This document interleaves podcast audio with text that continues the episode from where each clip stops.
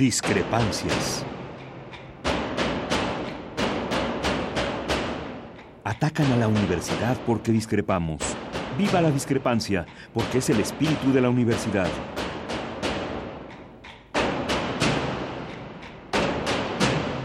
Martes de Discrepancias. Conduce Miguel Ángel Velázquez.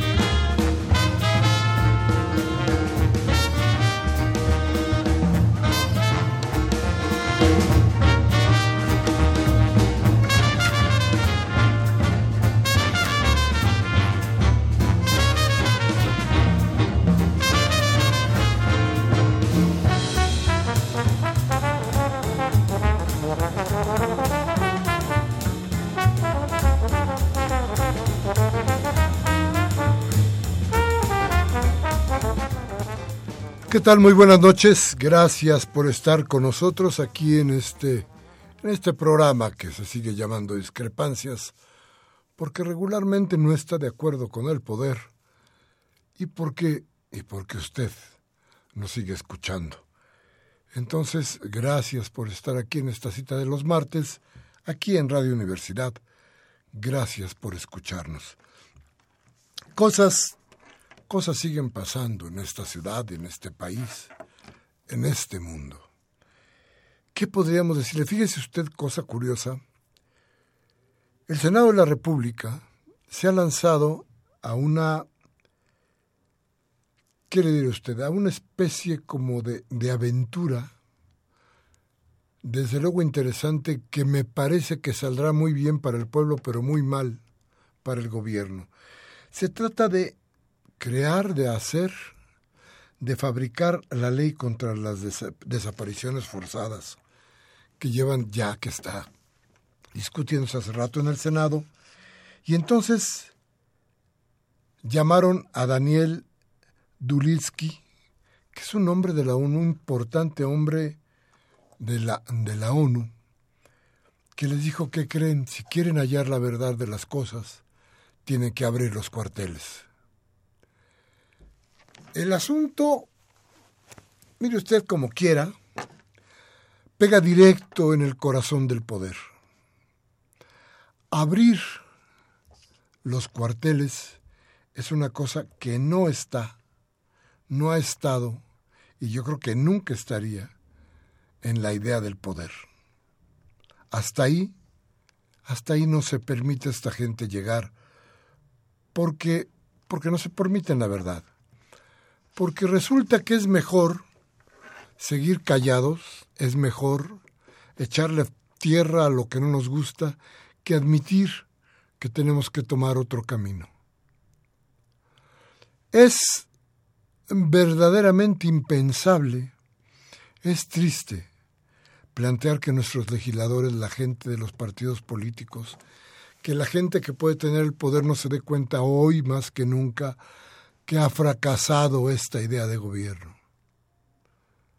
No es posible que no se den cuenta hasta dónde ha llegado ese mismo fracaso y qué está causando. ¿Cuántos muertos más para que para que las autoridades, para que el gobierno se dé cuenta de esto? ¿Cuánto tiene que sufrir más la institucionalidad de México para que esto se resuelva, déjeme contarle algo que es importante, porque esto, esto que está sucediendo hoy, esto de vamos a abrir los, cuarteles, esto de vamos a debilitar las instituciones de México, porque a final de cuentas quedan debilitadas, es culpa del propio gobierno. Y es culpa del gobierno porque el gobierno no acepta la verdad. Y este gobierno no se ha dado cuenta que la ciudadanía ya ha cambiado. Tan no se ha dado cuenta que de repente tienen que suceder cosas como lo que hoy sucedió en Ochistlán, bueno, en Oaxaca. ¿Qué pasó? pues pasó algo que podía haber sido mucho peor. La gente de Nochistlán retuvo a Roberto Campa y no lo dejaban salir. Estuvo, fueron algunas horas, cuatro o siete horas, alguna cosa así, en las que estuvo retenido el subsecretario de Gobernación, que trataba de armar algún diálogo con la gente de, de, de, Nochistlán. ¿Y qué pasó? Pasó que lo retuvieron. Es decir, la gente, a la gente ya no puede llegarle uno solamente con la promesa de algo. Hoy se requieren datos precisos y concisos, promesas que tengan posibilidad de ser cumplidas. Hoy se tiene que atender más que nunca a la gente. Le voy a decir por qué. Porque nuestro país está en peligro. Esto que conocemos como nuestro país, cada día sufre más mutaciones, cada día entra en más contradicciones, cada día tiene mayores problemas.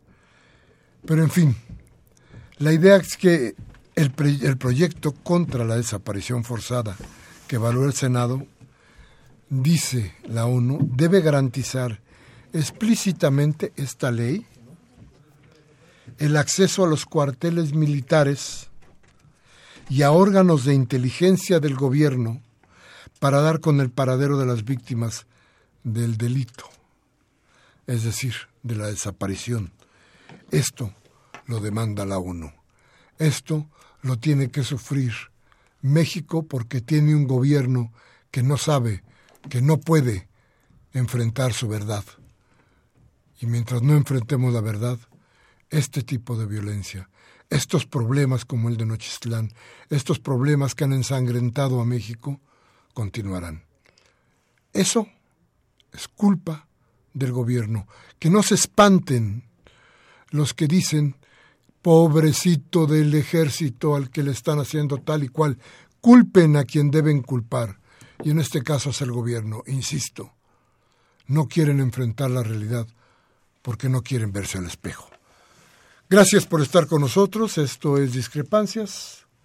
Martes a las 8, su cita con nosotros. Vamos a ir a un corte, regresamos con nuestro invitado.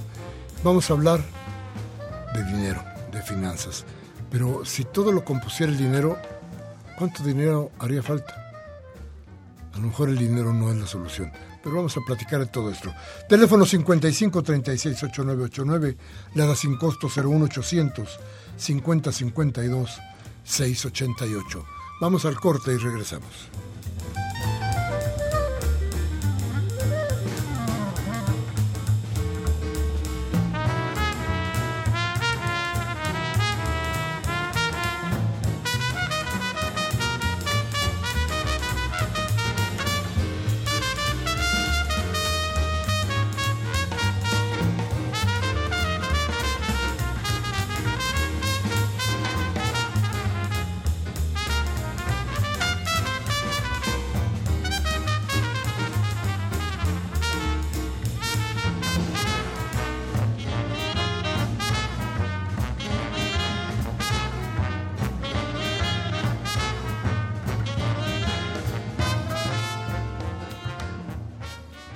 Bien, gracias, gracias, muchas gracias por seguir con nosotros. Teléfono 55 368989, la sin costo 01850 52 688. Platiquemos, háblenos, hágase usted parte de la reflexión que tiene que este, tener este país para no seguir hundiéndose. Y déjeme platicarle de estos lastres que tiene, que tiene el país que tiene nuestra ciudad cuando de presupuesto se trata. Como usted ya habrá visto, creo que ha estado ya en todas las noticias, el gobierno federal pretende hacer una serie de recortes al gobierno de la Ciudad de México que desde luego, desde luego, hará que las cosas empeoren en la ciudad ya no se trata de cómo se administra, se trata de la falta de cosas para administrar. Entonces, el lío, el lío no es sencillo, no es fácil, pero déjeme decirle algo peor. no es solamente lo que le van a quitar al gobierno del Distrito Federal, hay más. Ese más lo descubrió el diputado Jesús Valencia y lo hemos invitado aquí para que nos diga cómo, cómo es la situación, qué está pasando exactamente con esto del presupuesto y lo con lo que le van a restar a la ciudad. Primero para que usted sepa cómo gobierna este gobierno, permítame la redundancia. Pero segundo, para que tome usted todas las precauciones necesarias, porque las cosas el año que viene no van a estar nada, nada, nada fáciles. En fin, bienvenido Jesús, buenas noches. Miguel Ángel, muchas gracias, muy buenas noches a ti y a todo tu auditorio. Bien, pues a ver, platícanos cómo anda la cosa de las finanzas en el DF. Está dura la cosa, ¿no? Mira, como sabes, el proyecto de decreto que ha enviado el presidente de la República a través del secretario de Hacienda, el secretario MIT, eh, trae recortes de origen a fondos especiales para la Ciudad de México. Quizá el más este, reconocido de estos sea un recorte al fondo de capitalidad. Y para un poquito platicar al auditorio, ¿qué es el fondo de capitalidad y qué significa que le quitan a la ciudad cuatro mil millones de pesos cuando está en la ley de disciplina financiera, cuando está, perdón, cuando está en la ley de coordinación fiscal, que se tiene que apoyar a la capital de la República por ese hecho, por el hecho de ser capital de la República. Aquí recibimos manifestaciones de todo el país.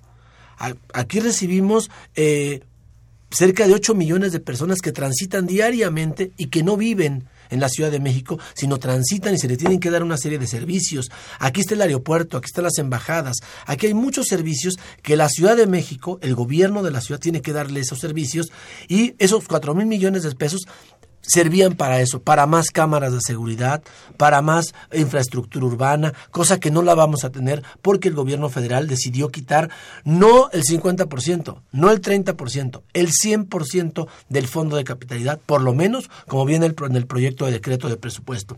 Pero no nada más es eso, también a la Universidad Autónoma de la Ciudad de México tenía 150 millones. ¿Y cuántos crees, Miguel Ángel, auditorio que le quitaron? 150 millones de pesos a la universidad en proyectos de desarrollo regional que teníamos que sirven para, son proyectos de infraestructura, teníamos 1.666 millones el año pasado. ¿Cuánto crees que le dejaron? En cero. Así te puedo enumerar a las personas con discapacidad. Nos daban 38 millones, que es prácticamente nada, porque la Ciudad de México invierte más de 1.500 millones de pesos en ellas. Pero 38 millones de pesos que tenían, los redujeron a cero. Ampliaciones en cultura, a cero. O sea, no les importa la ciudad. Eso sería como en, resumen, fondo metropolitano. Descontaron de 10 mil millones que había en el fondo metropolitano. La propuesta viene menos 70%. Eso no nomás participa la ciudad, hay que decirlo. Esos 3 mil millones ahora se van a dividir entre Morelos, Hidalgo, Ciudad de México y Estado de México. Es decir, nosotros vamos a perder del fondo metropolitano el 70%. Es decir, de 1.896 millones que nos daban, solo nos darán 590 millones de pesos. 70% menos, cuando lo que se requiere ahora en la ciudad es pensar, la ciudad debe estar pensada en, con transversalidad metropolitana no puede ser de otra manera. El transporte público, el medio ambiente que tan de boga ha estado últimamente, el transporte público, la seguridad pública son temas vitales, el agua por el Fondo Metropolitano. Y ahí, y ahí concluyo, digamos, este primer paquete. Nos descuentan en agua, nosotros nos daban, nos descuentan 690 millones de pesos. Imagínate qué está pensando la gente de los barrios altos de, de la zona alta de Iztapalapa o prácticamente de la zona oriente de la Ciudad de México. ¿Qué está pensando la gente de Álvaro Obregón? Que una parte, una buena parte no recibe agua, la parte alta de Gustavo Madero, de tal manera que la, en ese primer recorte de fondos, más de 9 mil millones de pesos no nos van a dar. Digamos, eso es en resumen, así viene el proyecto, así viene el decreto. Hay una cosa adicional, lo que invierte la federación en la Ciudad de México. Es decir, que las distintas dependencias del gobierno federal invierten en la ciudad en diversas materias, llámese salud, social, infraestructura, entre otros. Pues de esos fondos, de, esas, de ese recurso que había el año pasado, descubrimos que hay nada más menos 72 mil millones de pesos, incluyendo estos 9 mil que estoy comentando. Nada más que no se van a invertir en la ciudad. Ahí es un, yo diría, y el calificativo es un desprecio del gobierno federal a los capitalinos, a la Ciudad de México, y yo que es injusto. Y me todavía hice un ejercicio mayor. Eh, hicimos un comparativo. A los mexiquenses, a los habitantes del Estado de México, tendrán 1.964 pesos por habitante de presupuesto, que obviamente es muy poquito, pero es lo que la federación le está dando a los mexiquenses.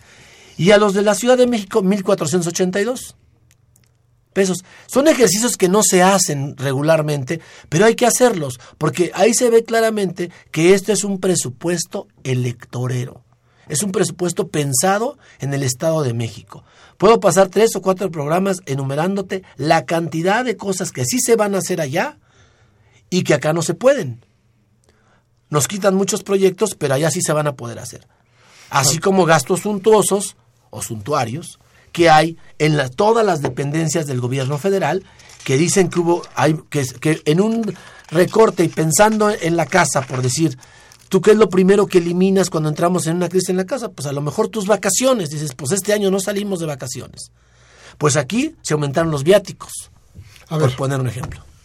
Déjame hacer una pregunta que tú ya de alguna manera estás respondiendo, pero yo quisiera puntualizarlo. A ver, el Partido Revolucionario Institucional es uno de los, de los partidos grandes, es el menos votado en la ciudad. Es el partido al que no le da la ciudadanía ningún chance prácticamente de hacer nada. Es un partido que está verdaderamente decaído en la Ciudad de México. Esto, además de cómo se quiera gobernar el Estado de México, tiene que ver con una venganza? No me contestes, deja ir a un corte. Regresamos nuestros teléfonos 55 36 8989 y el ADA sin costo 01850 52 688. Vea usted de frente qué cosa es lo injusto y cómo por qué, los porqués de la violencia, los porqués de los odios que están llenando el país. Vamos al corte y regresamos.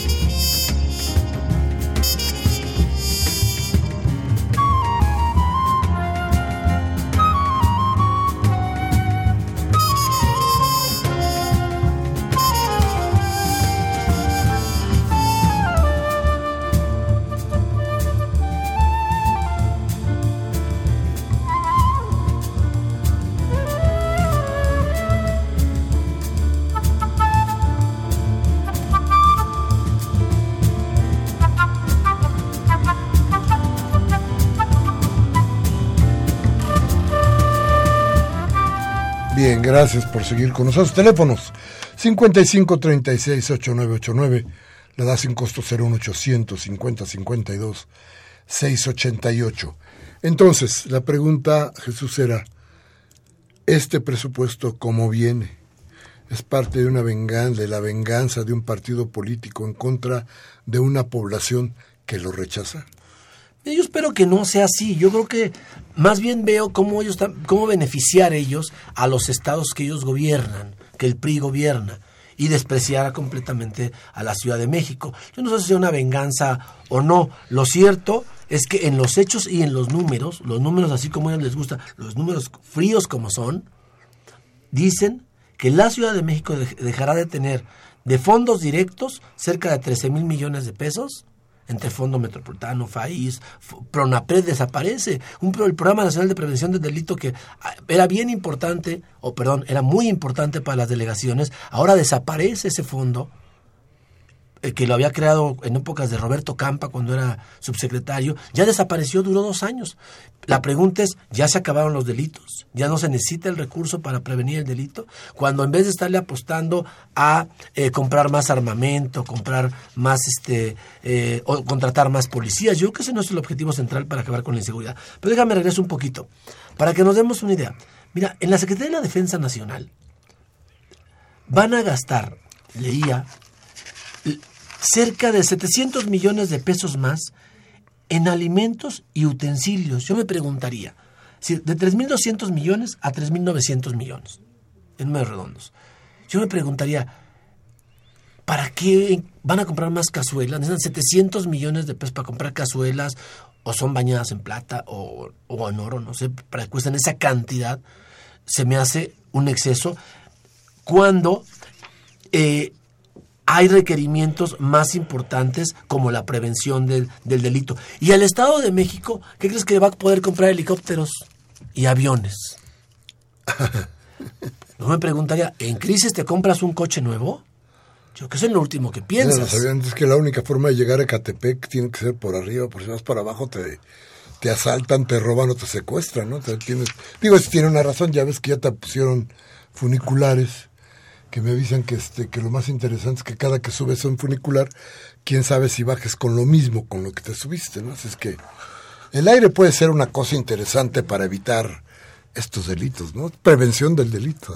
Yo creo que yo creo que lo que se demuestra y desde mi punto de vista este presupuesto está completamente politizado y claramente partidizado.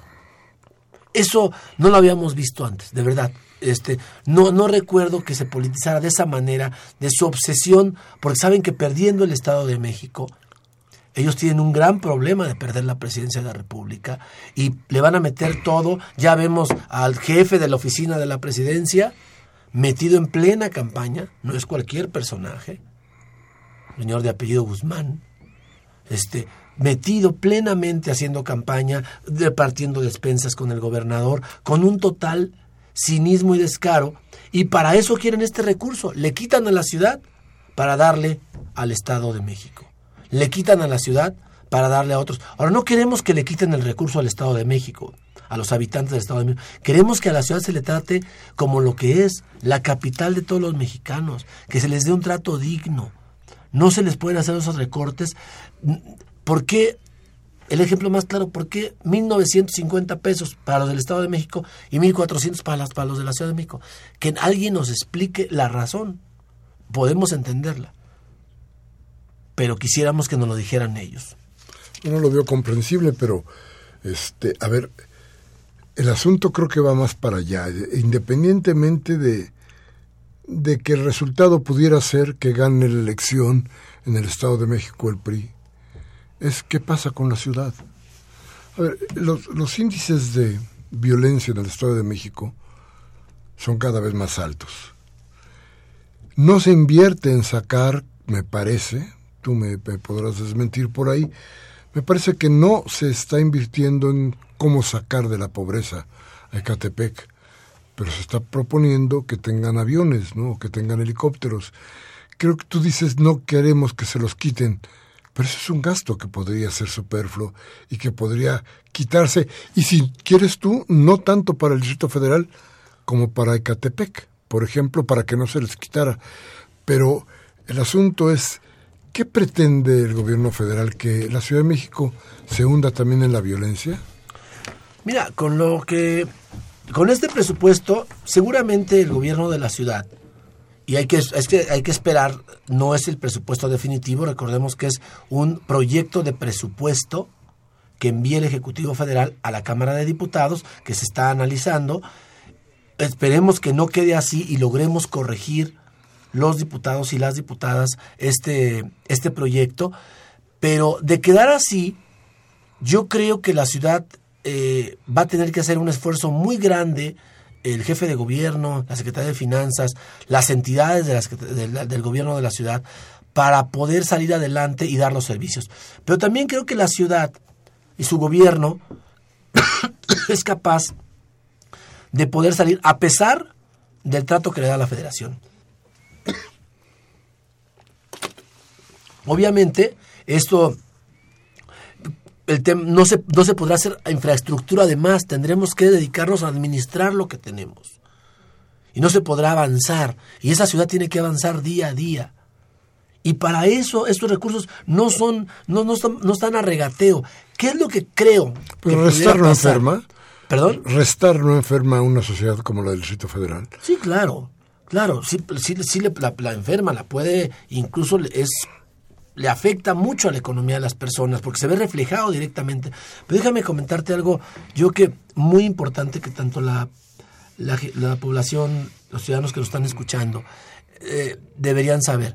Eh, ¿Por qué en la Ciudad de México, siendo la capital de la República, no hay inversión federal directa? Como sí la hay en hospitales regionales en el Estado de México, en entidades gobernadas por el PRI. ¿Qué hospital recuerda a la gente? Que no sean los que se crearon antes de los 70s y 80s, que sean los 80 los últimos, este, que sean, no se han creado un solo hospital federal, quizá el de, el de, el de rehabilitación, Uno que recuerdo que, es el último, por ahí de la década de los 90, no se han, no se ha construido infraestructura hospitalaria. ¿Cómo se explica uno eso?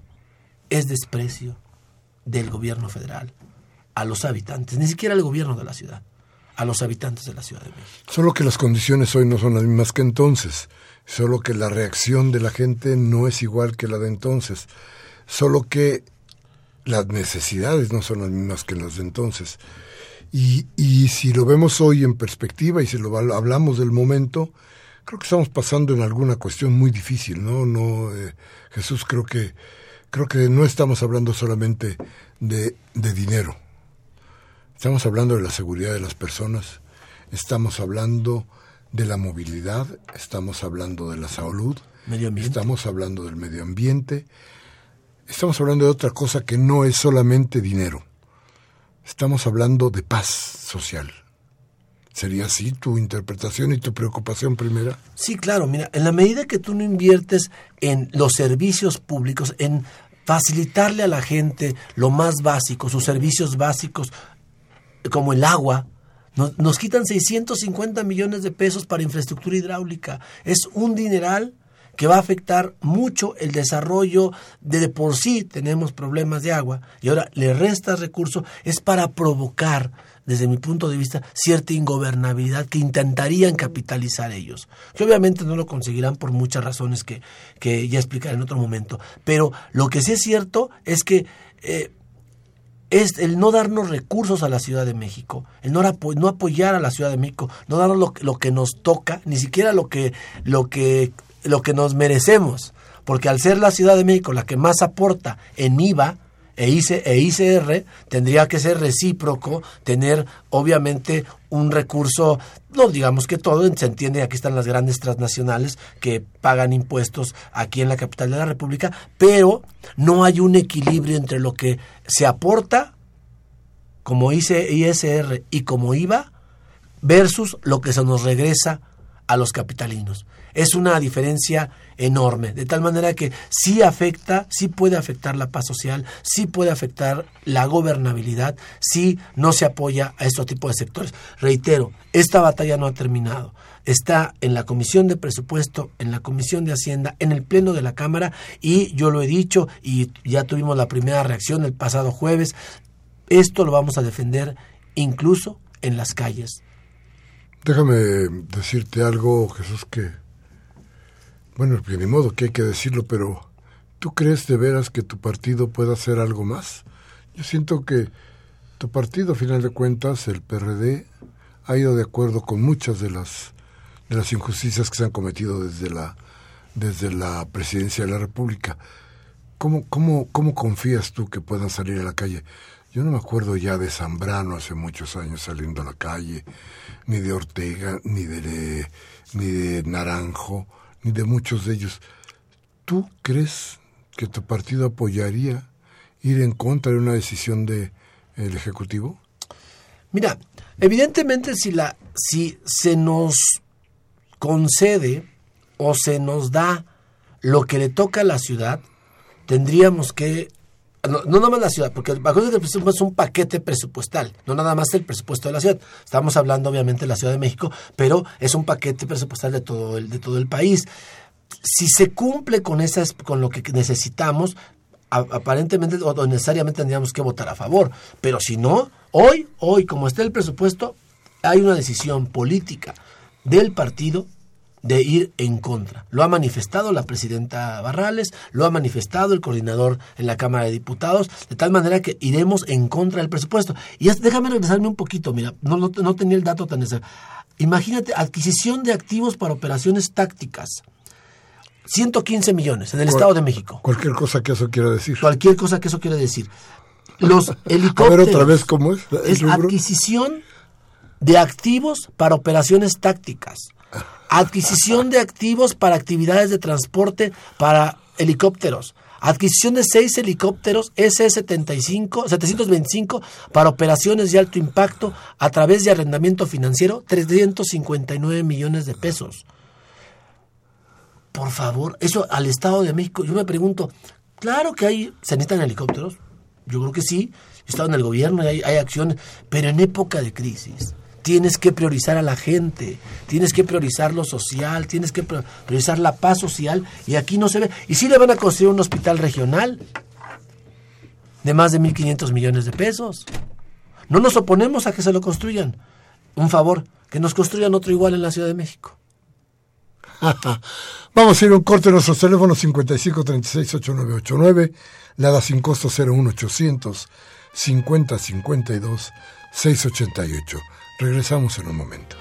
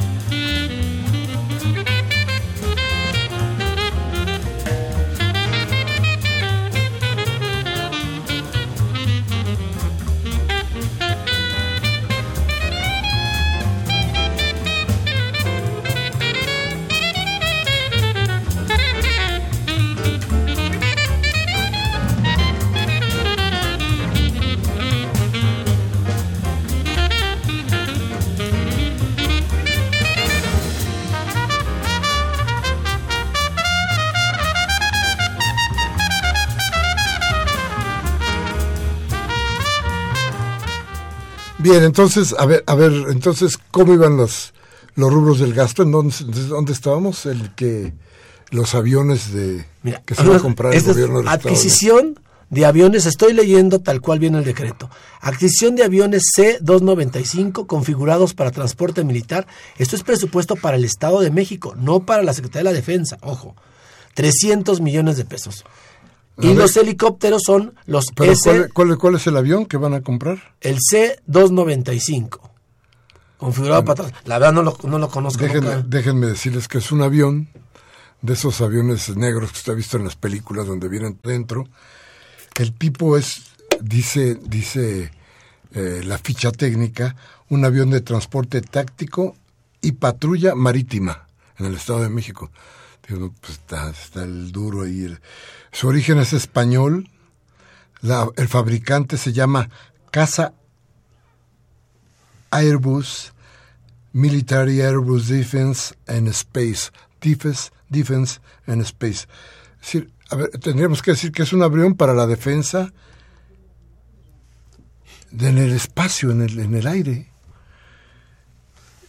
Es, es, un avión que, que, además data de su construcción de 1977 y se introdujo ya en serio en, el, en servicio en el 2001. Lo tienen la Fuerza Aérea de Egipto, la Fuerza Aérea Polaca, las Fuerzas Armadas y de México. Ávila. Y ahora su aparición Ávila. en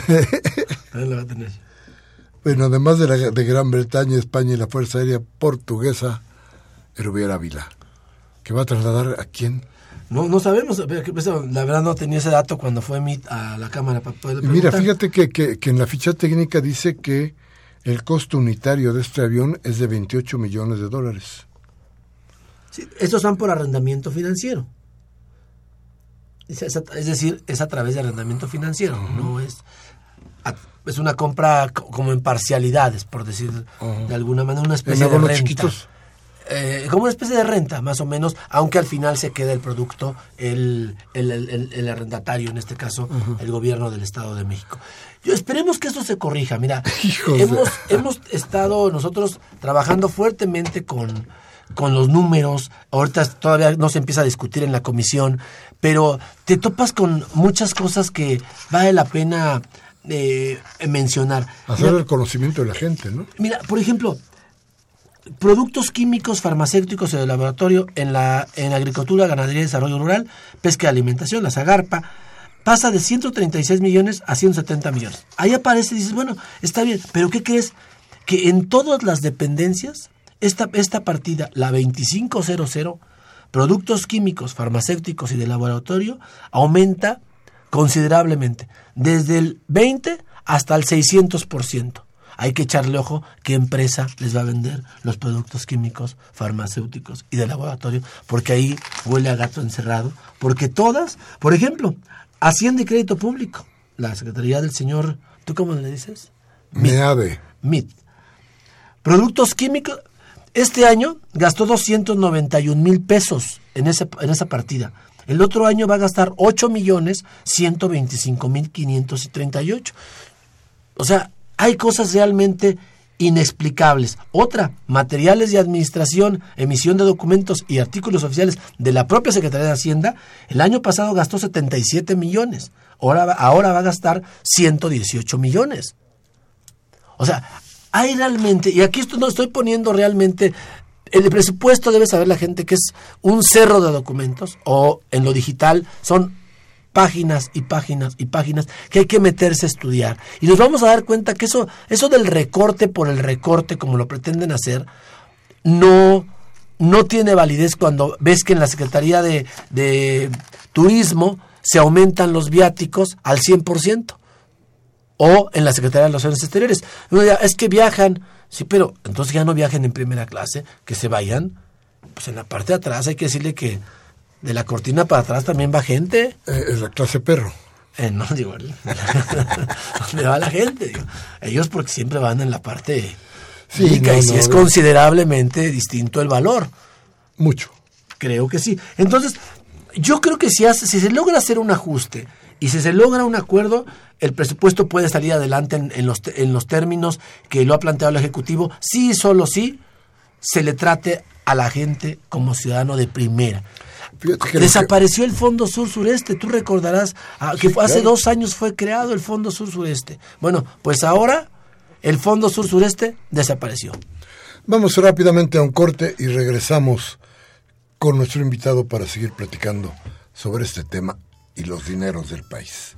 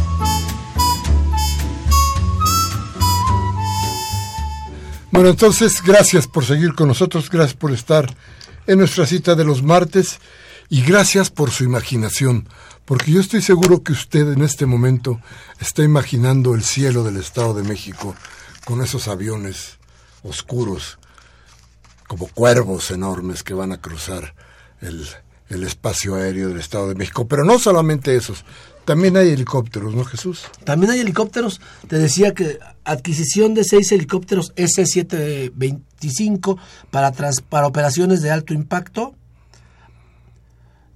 a través de arrendamiento financiero. Estos se llaman, son, creo, según la ficha técnica, Eurocopter. Es la marca S-725 Super Cougar. Déjeme decirle que este tipo de helicóptero es de transporte táctico, es decir, militar. Policíaco. El fabricante es Airbus Helicopters, que es una empresa, pues que usted ya sabe perfectamente cuál es y de dónde viene.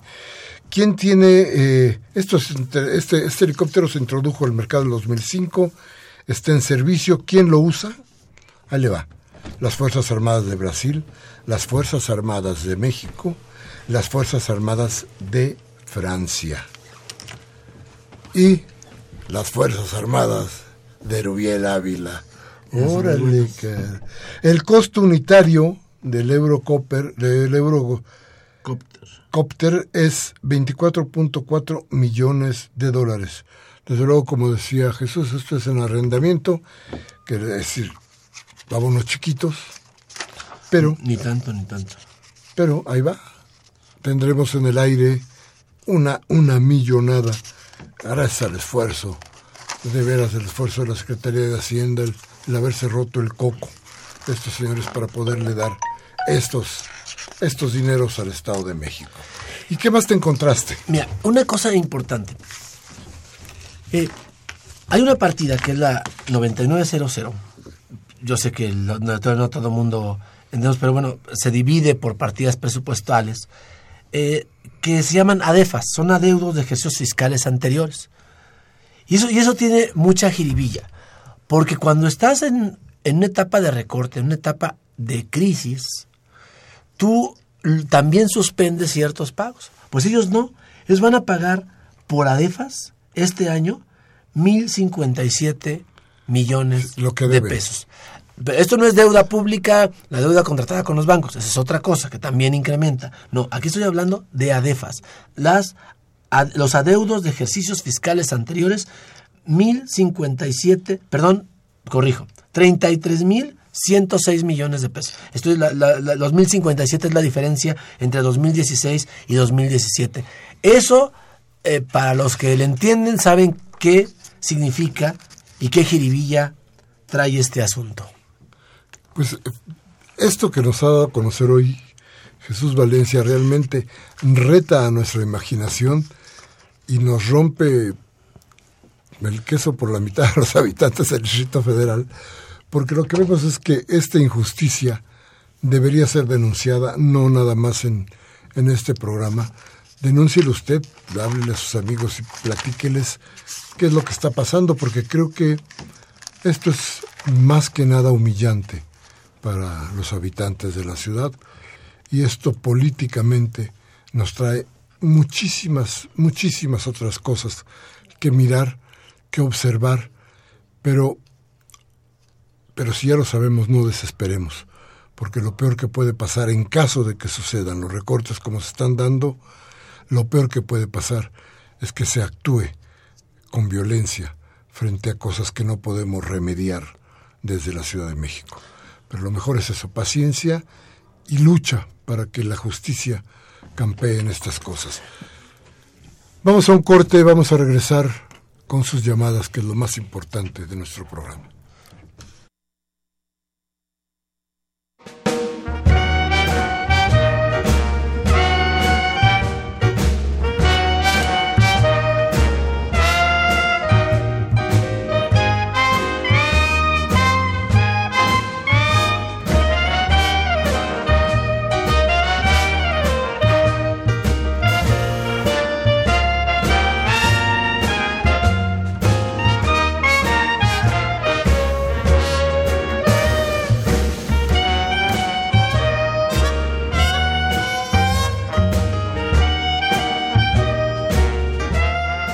Gracias, gracias por seguir con nosotros. Y rápidamente, ahí algo que se nos queda en el tintero, Jesús. Rapidísimo nada más.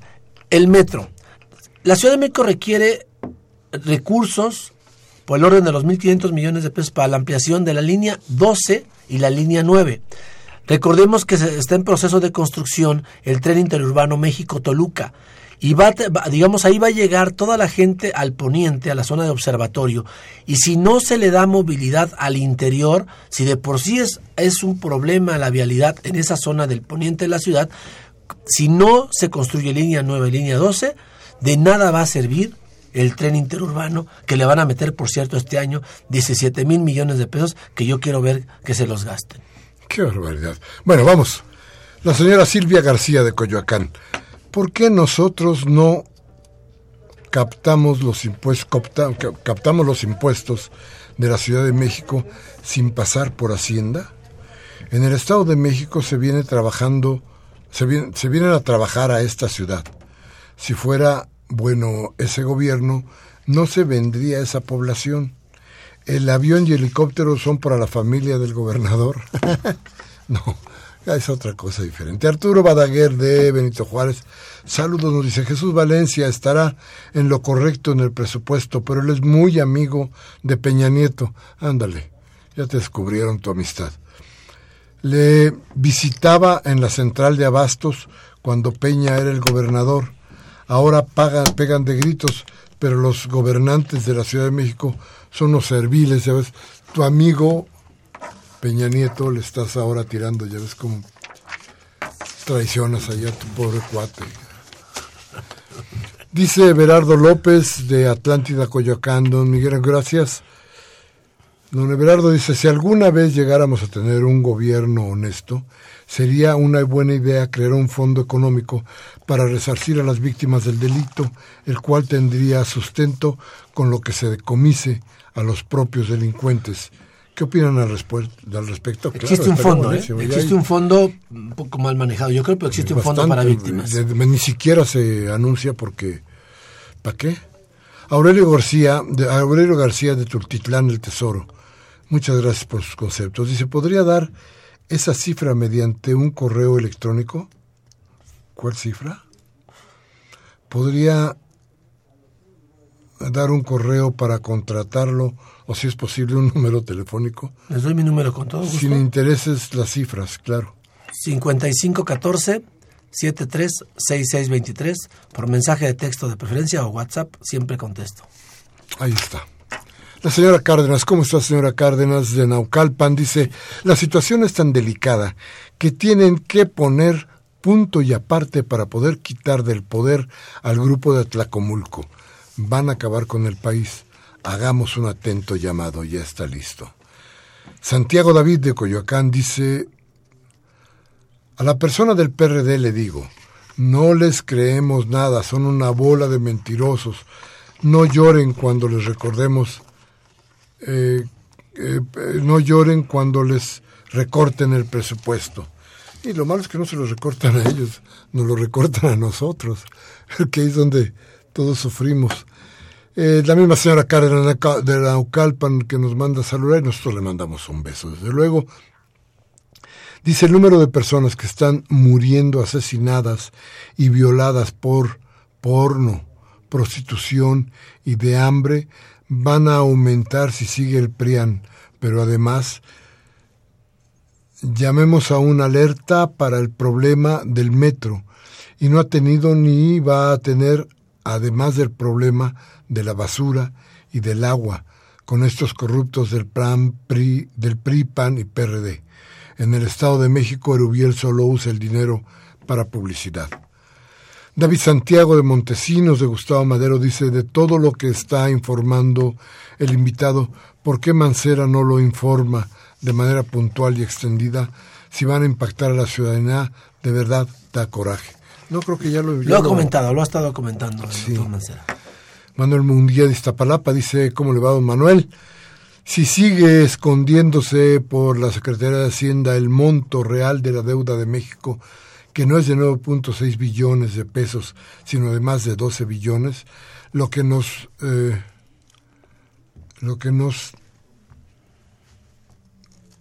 ah caray, lo que nos tendría que dice que no es del 51.01% del, del PIB, sino es más del 60%, ya que existen más de 3 billones de pesos en pasivos que no se han aclarado, amén de las tasas de vencimiento de los plazos a los que fueron contratados los créditos, los cuales se podrían escalonar de acuerdo al monto y al tiempo. Eso significa esclavitud para la nación, para la nación hecha por los conservadores que solo muestran un autoritario y nefasto fascismo. Esto es la esencia del despojo a la patria disfrazado de reforma estructural y, es la herencia de las futuras generaciones sin futuro. Para esto no necesitamos su partidocracia, que es la administración falaz de nuestra libertad, cercenada cruelmente. No debemos permitir que con el pretexto de que la economía externa nos, nos afecta, se sirvan de la, de la línea de 88 millones de dólares para los llamados neoliberales. Cualquier pretexto es bueno para robar y saquear, nos dice don Manuel Munguía. Y Rubén Pinto de Catepec dice, ya nos emboscaron a soldados, ya mataron a un juez, ya dejaron escapar al ratero de Duarte, el gobierno está podrido, sentencia don Rubén. Y Alfredo Vargas de Venustiano Carranza dice, gracias por las felicitaciones. Eh, dice, dice que bueno que estamos tocando el tema económico, que afectará a la capital, cómo resarcir lo que le van a quitar a la Ciudad de México, cobrarles el transporte a los del Estado de México, como se les cobra el transporte en ese estado, porque lo, van a, lo que van a quitar a los capitales para comprar el voto en el, en el 17 en el Estado de México. Fíjese que yo creo que aquí lo que único que no podríamos hacer es castigar más a la gente que viene en busca de trabajo a la Ciudad de México. Eso creo que no nos lo podríamos permitir. Ninguno, aunque sí tendríamos que hacer conciencia de que esta ciudad les da eso que requieren y que no les dé el Estado de México. Máximo García de Venustiano Carranza dice sobre los recortes, ¿por qué no recortan el sueldo al presidente, la Suprema Corte, a los diputados, expresidentes, ejércitos. De ahí saldría para los recortes en diferentes áreas, pues precisamente lo que estamos hablando, a ver si hacemos justicia cualquier día de estos. Gabriel Campos de Benito Juárez dice, preguntas para el invitado. ¿Es cierto que el costo del agua que consumen las ciudades no se está cobrando por metro cúbico, sino por minuto? ¿Ya está privatizada el agua? También se rumora que le ordenó Peña, Peña a Mancera que quitara las pensiones a muchos adultos mayores, madres solteras y discapacitadas. ¿Es cierto? ¿Con ese dinero recaudado iría a las elecciones del Estado de México? ¿Acaso, si acaso se va a terminar con el alto índice de feminicidios en el Estado de México. Lo más importante, los programas sociales de la ciudad están garantizados. Hay una ley de adultos mayores que impediría quitar ese programa y por supuesto que eso no es, eso no es real. Roberto García de Catepec dice a Jesús Valencia que tiene razón en reclamar que le quiten el presupuesto a la Ciudad de México, pero ellos junto con el PRI votaron a favor de la ley de hidrocarburos, entre otras cosas. De modo que, ¿qué cara tienen si se unen con el PRI para apabullar a todo el país? Jorge Granada de Estapalapa dice, la Ciudad de México, al ser una nueva entidad federativa, ¿qué recursos legales tenemos para hacer frente a estos abusos. Ahí va la cosa, ya ver usted. Abel Gutiérrez de Venustiano Carranza dice, un refrán dice, en el pecado llevan la penitencia. Que la autoridad capitalina no se queje ahora, ya se les hacía tarde para reconocer a Peña Nieto. ¿De qué sirve una nueva constitución si no puede reconocerse el derecho al presupuesto? Mire, yo le voy a decir una cosa, don Abel. Hay maneras de hacer castigar a los malos gobiernos. El problema es que los que castigan son a los ciudadanos con este tipo de recortes. Desde luego se ve reflejado en, en el poder y en el gobierno, pero quien sufre la consecuencia directa somos nosotros los ciudadanos. Dice Irma Vermont de Tultitlán, con todo lo que han gastado en aviones y tonterías deberían de pavimentar toda la ciudad, pues claro. Respecto a la presencia policial exagerada, creo que es para intentar, para intentar y para, para amedrentar debe ser, y para que no nos manifestemos. Y la señora Servín, que le mando un abrazo desde acá, nos manda también sus saludos desde San Rafael. Se nos acaba el tiempo. Jesús, una última idea sobre toda esta problemática y desde luego sobre las preguntas y las llamadas que has escuchado. Agradecer todas las llamadas, decirles que en la Cámara de Diputados el PRD va a defender el presupuesto de la ciudad. Estamos coordinadamente con la Presidencia Nacional, con la Presidencia Estatal, con el Gobierno de la ciudad, para que a la Ciudad de México no se le recorte el presupuesto y lo defenderemos, insisto, en la comisión de la cual formo parte, la Comisión de Presupuesto, en el Pleno de la Cámara de Diputados y, si es necesario, en las calles para que no se le recorte ese recurso a la gente de la Ciudad de México. y si no, mire, dice, eh, Valencia se acaba de comprometer con usted. El PRD, quién sabe. Pero bueno, pensemos que todos juntos van a ir por una misma idea. En fin, se nos acaba discrepancias. Hoy, 18 de octubre del 16, Humberto Sánchez Castrejón en los controles técnicos. Gracias, don Humberto. Miguel Ángel de Jesús Rentería estuvo en la asistencia de producción, gracias Tocayo, Baltasar Domínguez en la producción, síganos en arroba discrepancias, RU, estas dos al final, en mayúscula, yo como siempre les pido, por favor, si este programa le ha dado a usted algo para reflexionar, háblelo con sus amigos, platique, dígales lo que aquí hemos estado debatiendo, lo que aquí hemos dicho. Pero si no tiene ganas de pensar, y si la reflexión le vale queso, tiene usted las oportunidades que le ofrece la democracia. Cámbiele a Radio Fórmula, a MBS o a Televisa para que le cercenen la voluntad. Hasta la próxima.